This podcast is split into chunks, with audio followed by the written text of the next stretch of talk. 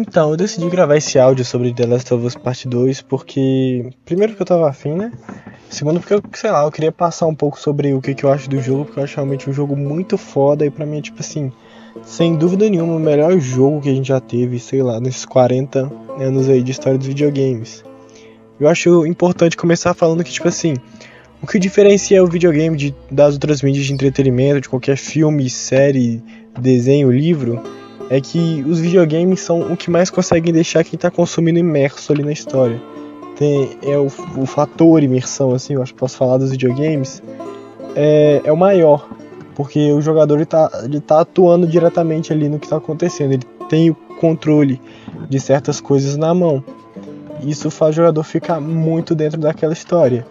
E é aí que o The Last of Us Part 2 brilha, porque o jogo consegue colocar o jogador dentro daquela história, ele fica completamente imerso naquele mundo cruel. Acho que tudo que acontece dentro do jogo é voltado para isso, é para você sentir o peso da história, para você sentir na pele dos personagens, entender os personagens e também se se colocar dentro daquele mundo de merda que existe, né? Que é esse mundo pós-apocalíptico, esse mundo cruel que eles vivem. E tudo, a sensação enquanto eu, enquanto eu jogava é que tudo queria fazer isso e estava funcionando muito bem, porque eu estava muito bem colocado dentro daquele jogo. E para isso eles precisam atuar em vários pontos diferentes que eu acho interessante falar, como, sei lá, por exemplo, o áudio do jogo, a mixagem de som. Eu acho muito foda, porque é um áudio, como é que eu posso falar, meio que minimalista, ele é pouco presente. A gente escuta algumas batidas, sei lá, na morte do Joel, a gente escuta, tipo assim, uns, tipo, umas percussão assim na morte do Joe, quando na briga da Ellie e da Abby no teatro. E em alguns momentos simples, porém felizes e conversas entre o Joe e a Ellie, a gente tem um, um solozinho ali de violão gostosinho de ouvir. Mas de resto a gente tem muita pouca trilha sonora. E o que a gente tem de som no jogo são mais efeitos que acontecem dentro do mundo. Como por exemplo o som do instalador, o som do, corredor do bloater lá é trôpego. E eles são muito fodas porque eles deixam a gente mega tenso. Inclusive, inclusive isso é um dos, primeiros, uma dos maiores acertos que eu já fiz foi jogar jogo com fone de ouvido. E todo mundo tem que jogar, não jogue pelo alto-falante da TV, porque muda completamente. Que quando você tá lá no meio do stealth, no escuro, ali você tem que manter em silêncio o tempo todo, porque senão o instalador, instalador te acha. E aí você tá ouvindo só aqueles tec, tec, tec, tec, tec no seu ouvido. Nossa! Dá uma sensação de agonia absurda. E é por e são coisas como essa. Por mais simples que pareça, coloca a gente ali. Eu fiquei eu ficava muito tenso quase em todo momento stealth que tinha algum infectado por causa dos barulhos que eles faziam, do, da atmosfera do lugar e tal, tudo tava sendo tudo tava muito destruído. E isso é muito foda do jogo. Outras coisas que deixam o jogo muito realista, né? Porque essa é uma das intenções do jogo, ser realista. É os personagens, os personagens eles são extremamente humanos. Eles são extremamente compreensíveis. Cara, até os personagens mais tipo assim que você tem a sensação que não vão trazer muito, tipo a Dina. Cara, não tem nenhum aprofundamento da Dina, mas as reações elas são tão humanas, são tão comuns a gente entende tanto ela, tanto ela quanto o Jesse, coisas assim, que é muito foda. Você tá lá no jogo, de novo, a imersão é muito foda e tem uns aspectos técnicos do jogo que, que tem que entrar em evidência assim pro, pro resto da história. Que para começar, ele se é o jogo assim, que hoje em dia com certeza vai ser superado, porque né, a tecnologia tá sempre evoluindo, mas atualmente é o jogo que assim quebrou qualquer padrão de expressão facial e criou um novo, porque tá inacreditável. Você compara com qualquer coisa que a gente já teve e tenta colocar as, as expressões faciais que tem nesse jogo, tipo, em comparação, não tem como. É muito superior. Os olhos são muito bem feitos, a boca é muito bem feita. Às vezes o, o, o rosto dos personagens transmite tudo. Tem vezes que eles nem falam. A reta final, né? Que é vamos dizer assim, a parte de Santa Bárbara, a Ellie, ela não tem nada para falar. Isso é real. Enfim, eu vou entrar mais falando sobre a Ellie depois.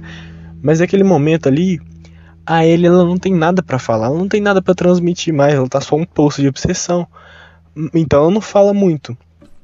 Mas a gente vê pelo rosto dela as sensações, ela tá cansada, ela tá com raiva, ela não aguenta mais.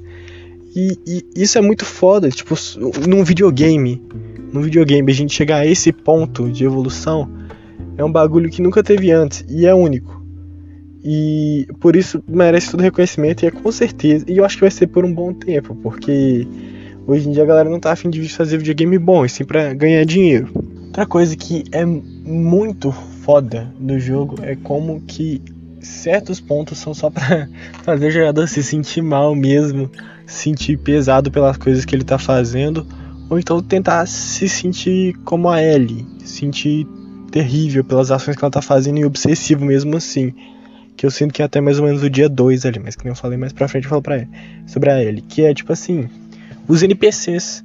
Como que é você matar os NPCs por mais que sejam só uns bots, a gente sempre teve visão de NPC com ah, um inimigo ali que tá no meu caminho, eu tenho que matar ele. Esse não, a gente dá um tiro no NPC, ele grita de dor, a gente mata ele, ele fica agoniando no chão, gritando e sangrando até morrer. Quando alguém morre, ele quando você sobra uma só pessoa, ela implora para você não matar ela. É, quando alguém morre do lado do NPC, morre do lado do outro, ele grita o nome e tipo lamenta pela pessoa que morreu. E coisas desse tipo que fazem com que a gente se sinta mal, tá ligado? A gente, por mais bobo que pareça, é real. A gente se sente mal pelo cara que a gente acabou de matar ali e isso faz isso dá mais peso pro jogo. Eu acho que nesse caso é mais voltado para história, porque é uma história né, sobre vingança, obsessão, ódio ali. E aí é para você entender o que tá acontecendo, pra, porque também não é uma coisa simples, não é uma coisa plana redonda esse negócio do ódio, né? Pra mostrar que vai dos dois lados. Não é que nem muitas histórias de vingança que a gente já viu, tipo, sei lá, que o Bill que nós vamos até o final nessa vingança e nós vamos matar todo mundo, não importa o que seja. Não é que não, aqui é mais realista. A gente mata alguém e a gente sente o peso que é matar uma pessoa. Outra coisa muito foda, já que entrei no assunto NPC, é sobre como a inteligência artificial nesse jogo é inteligente, realmente inteligente, né? Não é que nem, sei lá, vários jogos. Quem já, já teve bastante jogo com inteligência artificial burra, né? Mas é, chega um ponto que chega até a ser irritante. Por exemplo, a primeira vez que eu. Que, tipo assim, tem dois NPCs conversando, aí você mata um no meio da conversa, o outro repara. Isso nunca, eu nunca tinha jogado um jogo que era assim antes. E é muito foda. Muito realista, de novo. Eles querem que fazer tudo realista para te colocar nesse mundo, que é o que eles estão propondo é, eles têm um plano, é muito da hora como é que eles têm um plano de ficar para atacar quando você é descoberto, sei lá, um gritar, ah, você vai, eu fico. Ou então uma coisa que eu mais odeio que eles fazem é quando eles ficam só parados mirando quando você tá escondido atrás de uma barricada ou coisa assim, só pra quando você mostrar a cabecinha eles derem um tiro em você e te matarem. Isso aí, isso aí acontece várias vezes durante o jogo e é bem irritante, mas mostra como é que tipo assim, os NPCs no jogo são inteligentes. Você tá lutando contra uma ameaça que é real ali. E é muito pica. Eu acho que eu falei foda muitas vezes, mas eu não tenho outra palavra desse não. Muito foda isso, velho. O jogo, ele, ele, ele acerta em tudo. Outra coisa muito da hora, já que eu, eu já falando, falando de NPC e voltando no, na, na questão do som, são os serafitas. Porque os inimigos serafitas, eles são eles não se comunicam falando, né? Tipo assim, enquanto eles estão em combate, eles não comunicam falando, eles comunicam, comunicam assobiando. E quando você tá no stealth ali, é tipo, tal qual a tensão que é estar no meio dos instaladores, no meio de um stealth, é tá no meio dos caras assobiando. Porque apesar de tá lá legendado, quando eu joguei legendado, né?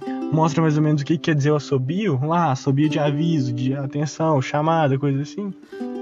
É meio dá, dá uma tensão mesmo assim, porque você tá preso no meio de um monte de cara assobiando, querendo te caçar e te matar.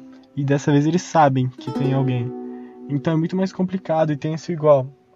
Outra coisa muito foda, é, muito boa, é o combate. Entre, da diferença entre a Ellie e a Abby. Para começar aqui, de novo, voltando para a questão de sentir o peso do ódio da vingança, o, o combate ele é extremamente violento. O jogo ele tem partes assim extremamente violentas. Eu tenho a memória de eu, tipo, sei lá, assim, enfio um martelo no olho do maluco. Quando você coloca assim, lâminas assim de tesoura na ponta de um de um pedaço de cano assim, e você bate, você arregaça e tira um pouco a lasca do rosto dos caras. O jogo ele é intencionalmente muito violento. Você mata cachorro, velho. Isso aí é mal triste, eles ganhando enquanto você tá esfaqueando eles. Então, muito violento, mas com essa intenção, de novo, de você ficar mal. É pra ficar mal, é pra sentir pesado. E, e isso varia em qual momento do jogo. Por exemplo, não tão para ficar mal. Porque, por exemplo, nos primeiros dias ali com a Ellie, você tá no ódio, na vingança. Então você quer ser violento mesmo, você quer matar todo mundo. E é loucura, porrada mesmo, tirar sangue.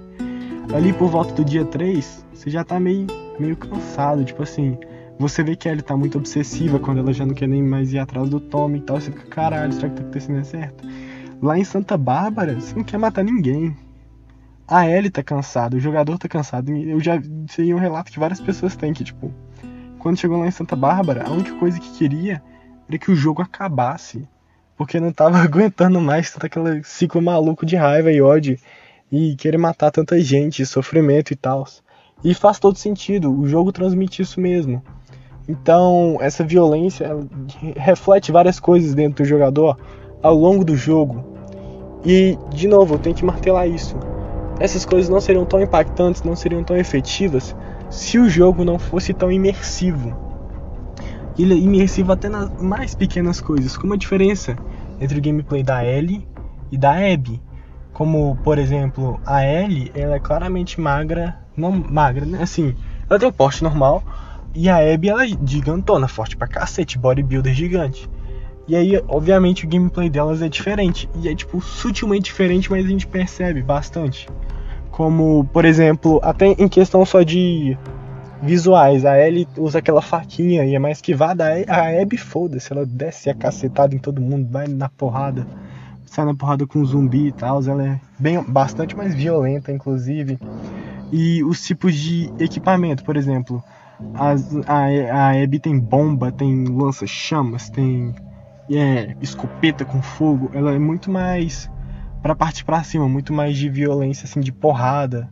E a Ellie é o contrário, ela tem armadilhazinha, tem um arco e flecha, ela tem bomba de fumaça. São coisas assim que é muito mais de stealth, muito mais de ser sutil. Então, tipo assim, esse tipo de coisa já induz mais ou menos qual que é o gameplay de qualquer uma, mas também não limita. Do mesmo jeito que você consegue ser muito stealth com a Abby, você consegue ser super loud, assim, porradeiro com a Ellie. E, mas o que mais impacta são as habilidades, né? As habilidades da Ellie, tipo assim, ah, você tem mais vida, você fica mais stealth, você mata stealth mais rápido. O da Abby é, mano, você vai fazer mais bomba e você vai matar na porrada muito mais rápido e coisas assim. São coisas sutis e que você sente essa diferença muito foda entre as duas personagens. E em comparação com o The Last of Us 1, que a gente tinha uma diferença muito boba entre a Ellie e Joy, que a Ellie ela não conseguia bater direito, essa é diferença. Mas aqui não, e sendo que, tipo, em teoria naquele jogo teria que ter muita diferença, porque ela é uma criança no jogo. Mas é isso, é muito interessante essa diferença entre as duas. Vou falar sobre a história do jogo agora, que é uma coisa que eu, que eu mais quero falar na verdade. E vou começar falando sobre uma coisa que eu discordo bastante da grande maioria das pessoas sobre esse jogo. Que é uma coisa que eu mais li, mais vi assim, assisti enquanto eu via outras pessoas jogando. É pessoas que falavam: Ah, a história de The Last of Us Part 2 é uma história sobre ciclos de ódio. Eu discordo completamente disso. Não acho que a história da Ellie ali e da Abby e do Joe seja sobre ciclos de ódio. Para mim, é mais sobre uma obsessão, é mais sobre traumas. Agora, já a história de que tá em segundo plano, que é a história de Seattle, ela sim, eu concordo que é completamente sobre ciclos de ódio e é muito da hora como é que essa história vai se construindo. Porque você vai pegando documentos, cartas, fragmentos, itens aqui e ali que vai compondo essa história e você vai entendendo que não tem ninguém certo, não tem ninguém errado, e o que aconteceu é uma loucura baseada em só ódio, que começou na Fedra, que quando deu lá o outbreak, deu deu uma loucura com os infectados à solta Aí fizeram uma zona de quarentena em Seattle, como fizeram em várias cidades. Só que a Fedra em Seattle eram uns caras extremamente abusivos, autoritários, que matavam e eles eram terríveis. O que fez o Isaac ficar com raiva, juntar e fazer a organização, a milícia dele, a organização paramilitar ali, que são os lobos. E aí os lobos fizeram vários ataques terroristas Inclusive, uma das coisas que não fica clara é sobre a Emily dos Serafitas, a, a líder Serafita, né, que chama Emily, que tipo, mas em um ponto do jogo tem uma conversa entre a Abby e o Lev, em que a Abby vem falando, mas ela só explodiu, só explodiu um caminhão cheio de agente da Fedra. E aí o pessoal começou a idolatrar ela. Então, tipo assim, aí é uma coisa totalmente, tipo assim, conspiração que eu vou falar agora, mas talvez ela esteja dando a entender que, tipo assim, talvez essa líder Serafitas também era só mais uma dos lobos e acabou destoando do caminho. Mas enfim, voltando pro Isaac. O Isaac fez os lobos lá, atacou a Fedra, fez vários ataques, vários massacres e e aí ele conseguiu derrubar a Fedra e dominar Seattle. Só que acontece? Eles começam a ser iguais à Fedra. Eles começam a matar, a abusar das pessoas, ser autoritários. Tem várias cartas de tipo assim, de tipo conta que tipo assim as pessoas, a, a, os lobos entravam nas casas das pessoas procurando gente que era envolvida com a Fedra para levar para rua e executar ali na hora. Eles levavam comida, eles eram pessoas horríveis, assim, quando eles tomaram o poder. Eles não eram nem um pouco diferentes da Fedra. O que fez com que juntasse, a galera quisesse fugir. Fugir para onde? Para os Serafitas, que era a única outra opção que eles tinham ali. Que era a galera da, dessa, da Emily, que é essa mulher aí, que aí já, já virou loucura, né? Que eles são um culto, que eles odeiam todo mundo, não pode encostar em nada porque é mundo antigo são os fanáticos religiosos, assim, a pior coisa que existe na Terra. E, e, e assim, e aí eles, e aí eles, eles ficam em trégua, né, com os lobos, cada um fica no canto. Só que, consequentemente, eles acabam brigando por território e coisa assim. E é muito interessante que eles tentam ilustrar essa parada que, tipo assim, é só ódio. Eles não têm muita motivação, é só ódio. Que no dia 1 da Abby, ela tem uma conversa entre a Abby, o Manny e a Mel, que tipo assim, eles estão falando sobre o que que fez a guerra começar. E nem eles sabem ao certo, cada um fala uma coisa diferente, sabe? Não importa por que, que a guerra tá acontecendo. É porque eles já se odeiam. Isso aí vai acontecer até o final. E essa e, e é muito da hora como você vê o reflexo disso no cenário de Seattle. Como você vai passando por cada lugar e tem gente morta, lugar explodido, lá na, área inicial onde você consegue explorar mais, tem caminhões com cheio de agente da Fedra morto, explodido, queimado lá dentro, cartas é, organizando terrorismo e coisas assim. Só uma violência absurda. E não só essas cartas que a gente encontra, mas só de ver assim o local você já entende o que, que aconteceu. Só, assim, foi uma. É, tudo foi arquitetado, toda esse o poder da Fedra, o poder dos lobos, tudo foi feito baseado em só violência. Então é óbvio que ia dar uma guerra maluca sem, sem, sem nem. Ninguém tem consciência mais do que por que ela tá acontecendo. Só está acontecendo. E é muito foda isso, você entender o que tá acontecendo só visualmente. E essa, essa, esse, a batalha, né, acaba no dia 3 da Abby, que é quando ele, os lobos resolvem invadir lá o campo dos Serafitas. E aquela ali é um dos momentos mais assim mais fodas do jogo, representados visualmente, porque tá tudo pegando fogo e xingamento para todo lado, e palavrão e morte. E é muito, é muito foda como é que existem só dois tipos de pessoas naquele lugar. Gente que tá prestes a matar o outro, e aí você vê neles a cara de expressão, ódio, xingando, e quem tá prestes a morrer por esse que tá matando. Que são pessoas desesperadas que estão pedindo por ajuda e coisas assim, gritando, chorando e pegando fogo. E é muito foda, como que, tipo assim, você vê isso, você fica, caralho, que merda. Mas ao mesmo tempo você sabe que se tivesse na verdade uma arma na mão da pessoa desesperada, ela ia ficar cheia de ódio e querer matar o outro. Porque nada tem base. Tudo ali, essa história toda, é, é um ciclo de ódio, é isso. E com certeza a guerra depois dali, que ah, o Isaac morre, morre um monte de serafita, não importa, vai continuar depois.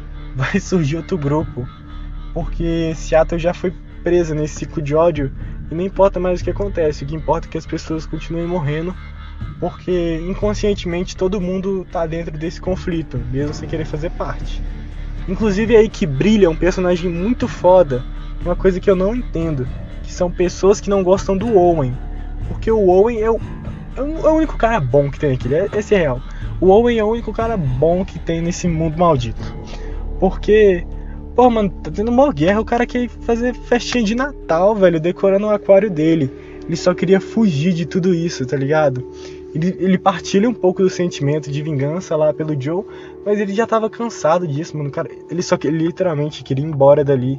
Só que o que segurava ele era a Abby, né? Porque ele amava muito ela e tal. E ele é um personagem muito foda e que eu não entendo porque as pessoas não gostam dele, porque ele é tipo, ah, ele é tipo uma pessoa boa que tá ali. Acho que é por isso que talvez ele seja tão distante. Que você vê tão personagens, tipo, moralmente destruídos. Você vê que ninguém tem ética ali naquela parada. E o Owen, ele é literalmente um cara que só demonstra que só quer ser feliz. E eu acho ele muito foda por isso. E eu. É, ele é maravilhoso, não tem como. Tudo bem que a cena lá dele, sex com a é meio, meio, meio ruimzinha assim, de ver meio cringe. Mas ele é muito da hora, cara. E ele, e ele tá lá principalmente para destoar de tudo isso. Porque no mundo tá tendo aquela loucura toda.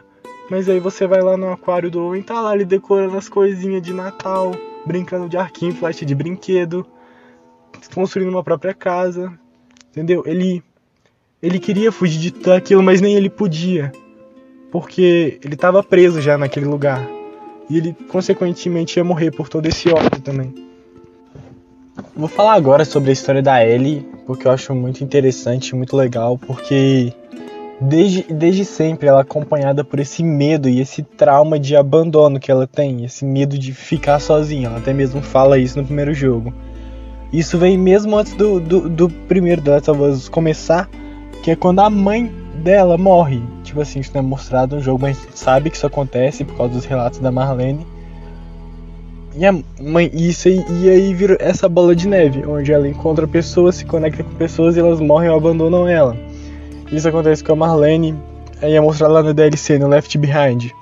Que ela conhece a Riley, né, que é a primeira amiga namoradinha assim dela, que morre também.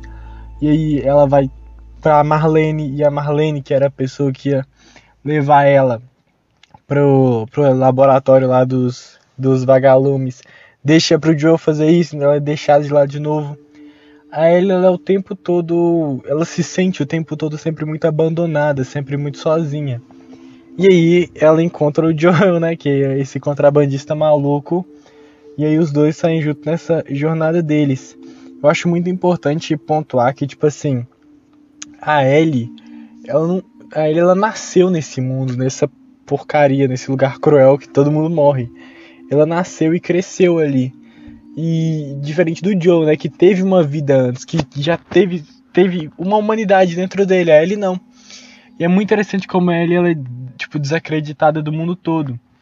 E quando ela descobre que tipo assim, ela é imune ao fungo Cordyceps, quando ela pode ser algo melhor, quando ela pode ser lá uma esperança para a humanidade, ela toma aquilo como um senso de propósito. É, claramente vira o propósito dela, aquilo faz as coisas terem mais sentido para ela.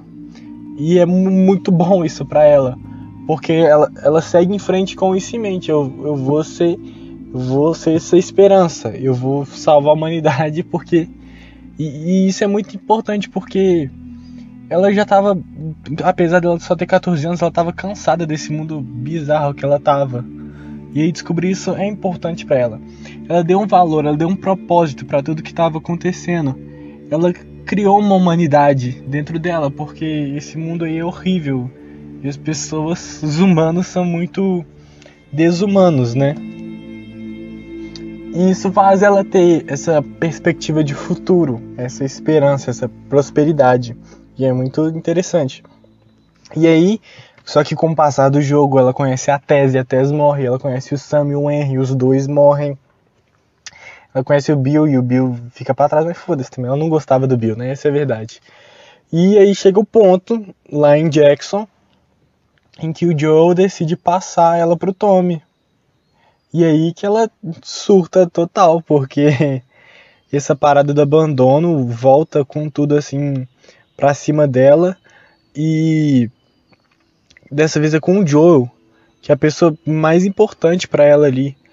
E ela claramente sentia um medo no Joel. A gente vê que o Joel ele tem medo, né? De espelhar a Sarah na Ellie. Ele não quer criar conexões. O Joel ele já desistiu da humanidade. Ele não tá nem aí, ele não confia mais em ninguém. E é muito foda como é que ele reencontra isso na Ellie.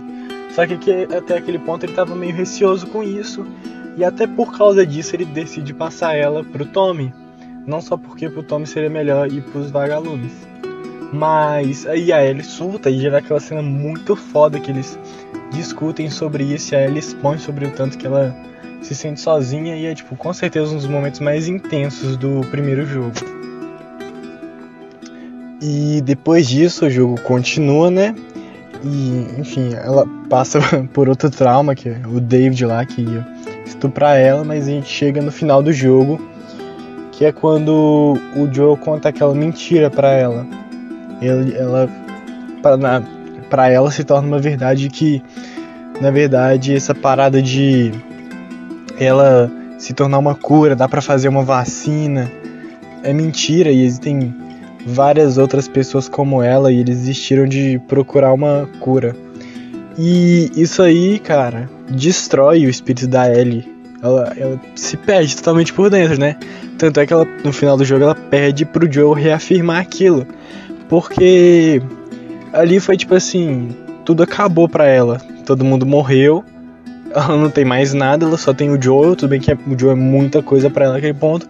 Mas assim, o, o, propósito dela acabou. O mundo só voltou a ser um lugar cruel onde ela vai acabar sozinha de novo. E isso aí deixa ela mal por muito tempo. E ela fica meio em choque com isso.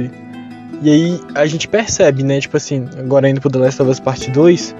Nos flashbacks do The Last of Us Part 2, a gente vê que ela tá sempre muito triste. Ela não tá animada hora nenhuma, ela não tá feliz hora nenhuma. Ela tá só empurrando a vida com a barriga porque o mundo só voltou a ser cruel sem nenhuma nenhum tipo de esperança. E é muito foda isso, porque você sente a tristeza da personagem de novo voltando na imersão. Só que aí chega o ponto, né, que ela obsessiva com isso, querendo correr atrás porque ela não entende, ela não consegue aceitar isso. Ela se questiona o tempo todo se, se é isso mesmo que aconteceu ela vai e volta lá para o Hospital St. Mary e ela descobre a verdade. Ela descobre que a verdade é que o que ela achava que era verdade é mentira. O Joe mentiu totalmente para ela por um motivo bastante egoísta, sabe? E ela vê isso, vê isso acontecendo. E justamente ser o Joe que fez isso, ali acaba ela por completo porque primeiro ela descobre que ela sente um propósito, ela sente alguma esperança, prosperidade, que, ela, que as coisas faziam sentido para ela, porque você vê o tempo todo no primeiro jogo, cara, ela segue em frente porque as coisas assim fazem sentido. Ela não quer, ela não aguenta mais essa crueldade toda. E aí ela vê que isso é perdido pelo e quem causa isso é o Joel, que é o cara que ela mais amava, era o cara que ela se sentia junto, ela era como um pai para ela, tá ligado? O cara que nunca abandonou ela no meio desse lugar onde ela se sente tão solitária. E aí acabou pra ele, acabou a vida dela ali pra ela, porque ela descobriu a verdade e quem causou essa coisa toda horrível foi o Joe. Então ali, a partir dali, ela se sente totalmente abandonada e muito triste e, e simplesmente apática a tudo, né? Tem a, cena muito foda que ela descobre a verdade que ela dá um choro assim. E é um choro assim que a gente sente. Ela põe a mão no peito, é como se doesse para ela e dói de verdade. Porque depois daquilo ali as coisas pararam de fazer sentido para ela. Aí sim que ela começou a ir empurrando a vida só com a barriga. E isso foi horrível. Enfim, aí começa o The Last of Us Part 2 assim, na cronologia. E ah não. Eu esqueci de falar. O... Um dia antes do jogo começar, tem aquela conversa muito, muito foda. Mu muito. Mano, aquele é o melhor momento do jogo. Chorei horrores depois daquilo. Que é quando o. A Ellie e o Jill conversam de novo. Passam uns dois anos mais ou menos. E aí eles vão conversar. E aí ele fala, cara, que tipo assim ela tá. Eu vou colocar aí a conversa porque é bem melhor. E aí depois dessa conversa é quando a Ellie ela tenta, pela primeira vez, que ela tenta dar um, um passo para frente e superar tudo isso. Esse medo de abandono, essa perda de propósito. É a primeira vez no jogo em que ela, tipo, tenta se reerguer sobre essa coisa que tava, esse peso que tava sobre ela o tempo todo. E. Aí, só que aí, né? Aquela coisa acontece. Passa um dia depois e o Joe morre. Torturado e assassinado na frente dela. E aí sim, aí naquele momento, naquele momento o mundo da Ellie caiu. E aí ela perdeu tudo de bom que tinha nela. Ela fica cheia de ódio e cria essa obsessão. Essa obsessão maluca por vingança. Que substitui tudo, tudo, tudo, tudo que ela tinha agora não importa mais. O que importa é que ela tem que matar todos que fizeram isso. Porque porque a primeira vez que ela. Logo que ela tenta dar um passo para melhorar, já vão e derrubam ela assim, dessa mega rasteira. E aí.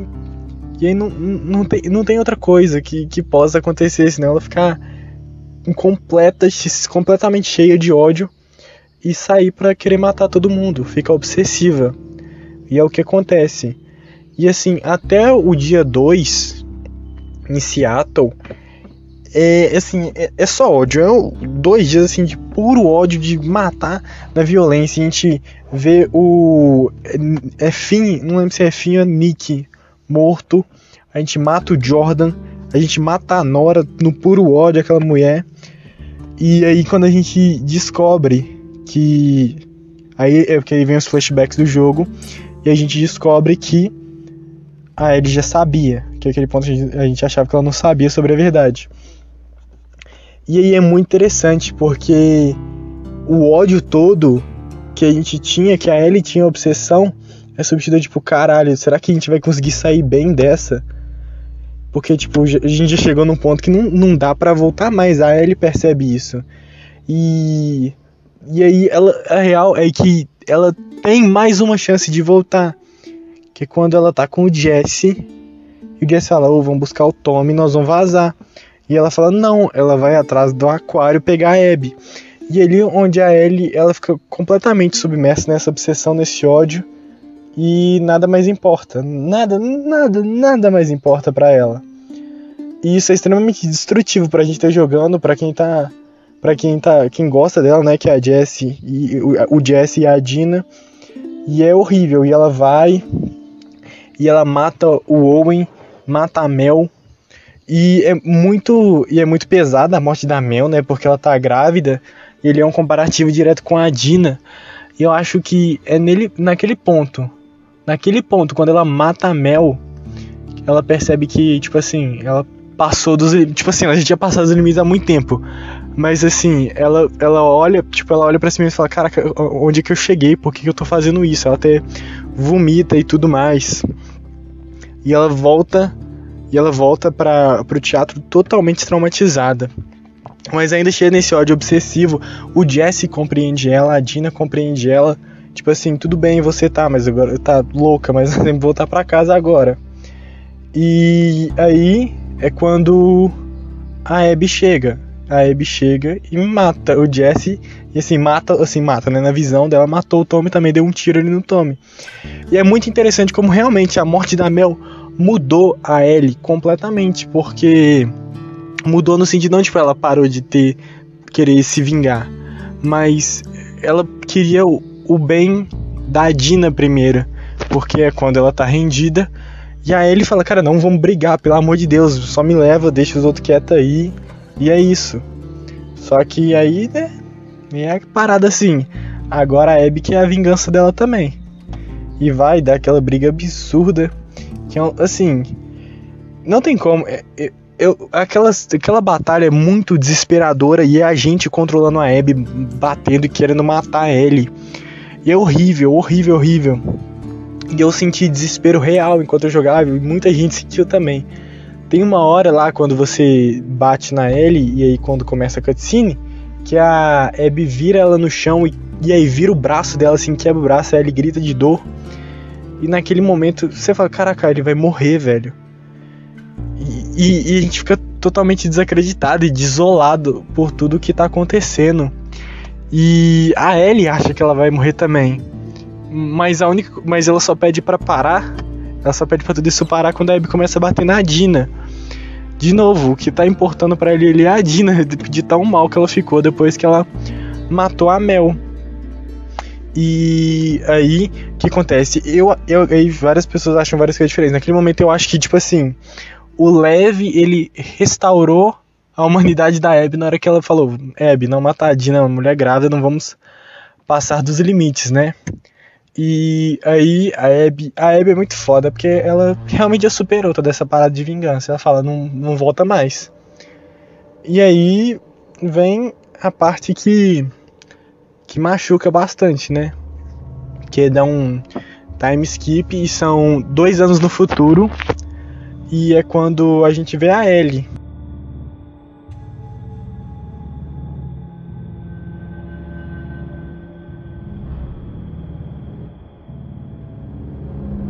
Que ela tanto sonhou com a Dina e com o filho da Dina, o filho das duas, né?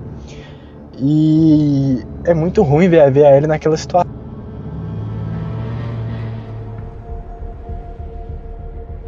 do Joe o tempo todo, ela não consegue aceitar ainda que o Joe morreu, ela ainda tá obcecada com isso. E aí o Tommy, desgraçado, volta para poder falar onde a Abby tá. Ele sabe que a Abby tá em Santa Bárbara. E aí tem aquela cena que a Ellie decide ir, porque anos se passaram, mas ela não superou ainda. Ela ainda não, não as coisas não assimilaram para ela ainda, ela não entendeu ainda que ela tem que seguir a obsessão dela em ter que matar a Abby para dar algum senso de justiça com o que aconteceu o Joe ainda tá dentro dela. Que rola aquela outra discussão foda, mas muito foda entre ela e a Dina. E ali, naquele momento, é quando a gente percebe, a Ellie percebe também, que tipo assim, essa parada da vingança não vai levar a lugar nenhum. Quando se escolhe tomar o caminho da vingança, a estrada da vingança, que nem a Ellie tava fazendo, não tem outro destino que não seja a solidão, que é o que acontece com a Ellie. Ela deixa tudo para trás, todo mundo, até o filho dela. Ela só quer seguir em frente para matar, para achar que o que ela tá fazendo tá certo, achar que aquilo vai trazer prosperidade, sendo que na verdade é só uma obsessão maluca dela, desse trauma absurdo que ela criou. Ela tem a galera fala, né, que é real que ela tem aquele transtorno de estresse pós-traumático, que muita gente tem pós-guerra. Ela não consegue se livrar disso. Isso machuca ela todos os dias. E ela, por algum motivo, acha que matando a Abby ela vai conseguir fazer isso. E aí ela vai para Santa Bárbara. Que é, que é assim, um dos momentos horríveis do jogo, né? Porque. O que acontece? É, é um relato que muita gente tem, né? Que eu também tinha. Quando cheguei naquela parte, cara, a única coisa que eu queria era que o jogo acabasse. Tipo assim, pelo amor de Deus, acaba. Porque eu não aguento mais ver a Ellie sofrer tanto, tanta obsessão, todo esse sofrimento, esse tanto de morte. Não aguento mais matar a gente. Tudo tá muito triste. E você vê isso na Ellie também. A Ellie não fala quase nada. Você vê na cara dela, ela tá cansada. E também fora do jogo, né? Quando você abre lá no menu as opções e tem lá as, os modelos de personagem, a Ellie de Santa Bárbara ela tá destruída, destruída. Ela olha assim, tipo, cara, ela nem sabe mais por que ela tá seguindo. Ela resolveu seguir nessa vingança maluca pra tentar superar uma coisa que nem tem como ser superada, só tem que ser aceita. E aí ela vai, ela mata mais gente. E aí ela descobre que na verdade a Abby foi capturada, foi escravizada e tá assim, pior que ela, também não tá comendo, não tá dormindo, foi torturada e foi deixada lá para morrer.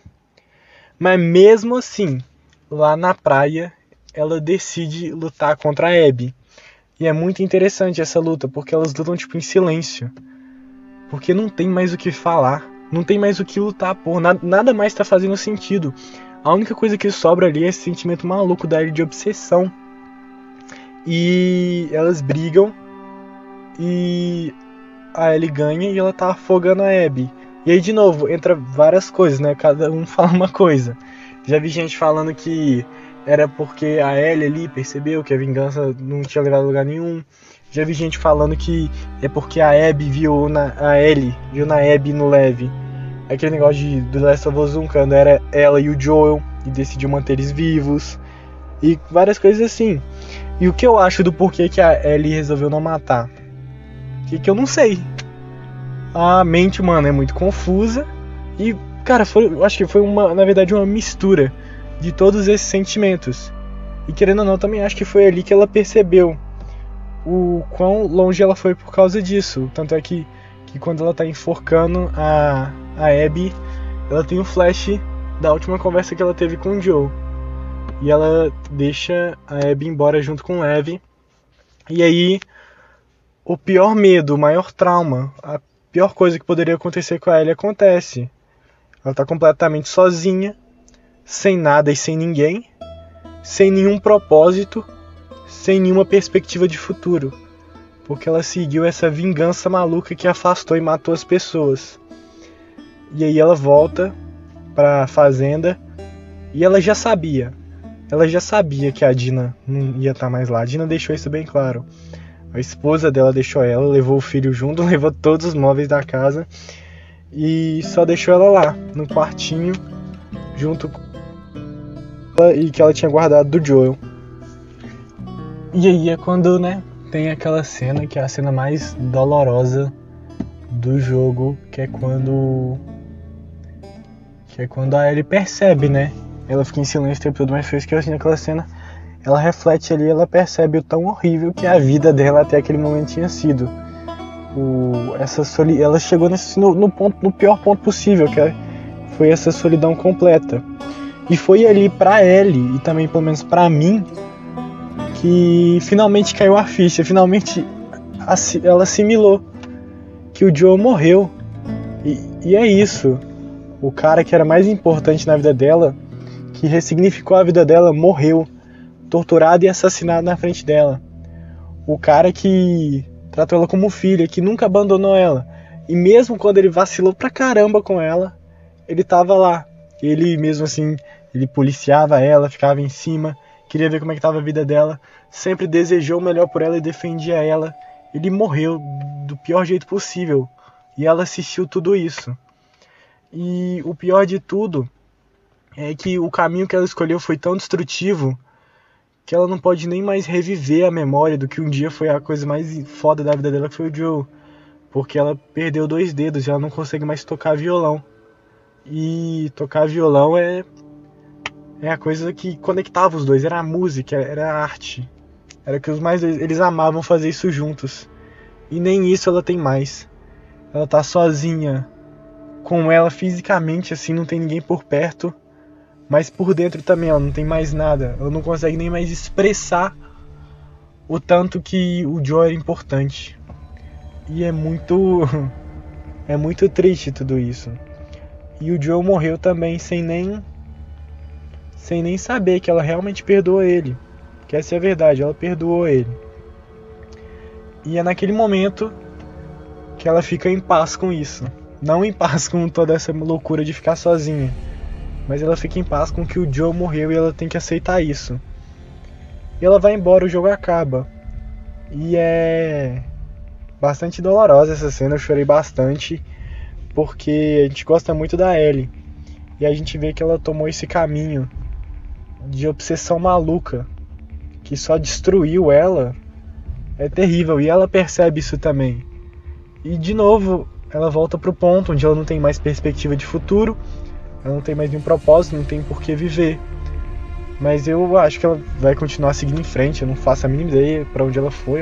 Eu acho que ela foi para Jackson, né? E é isso, é um final bastante triste, bastante melancólico.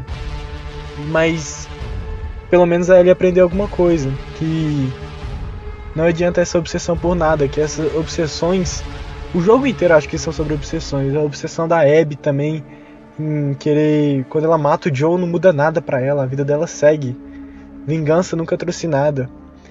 E a vingança só atrapalhou tudo pra Ellie. Ela podia ter escolhido várias vezes ter feito um caminho melhor, mas ela não escolheu porque ela só vinha esse caminho maluco pela frente. E é isso, é bastante triste. É, a gente toca o violão pela última vez, a gente tem aquela cena onde ela fala que ela quer perdoar ele e vai tentar. E acaba o jogo. E é com certeza o melhor jogo que existe, que faz a gente sentir várias coisas. E é isso que eu tinha para falar sobre o jogo. Um jogo bastante intenso, acho que todo mundo tem que jogar. E não quero um The Last of Us Part 3, porque não precisa e não é necessário e não faz nem sentido. Não faz nem sentido. Quem fala sobre The Last of Us Part 3 tá falando bosta. E é só isso que eu tinha para dizer, eu queria expressar o tanto que eu amo esse jogo e tanto que ele foi significativo para mim. Um abraço, eu acho. Tchau.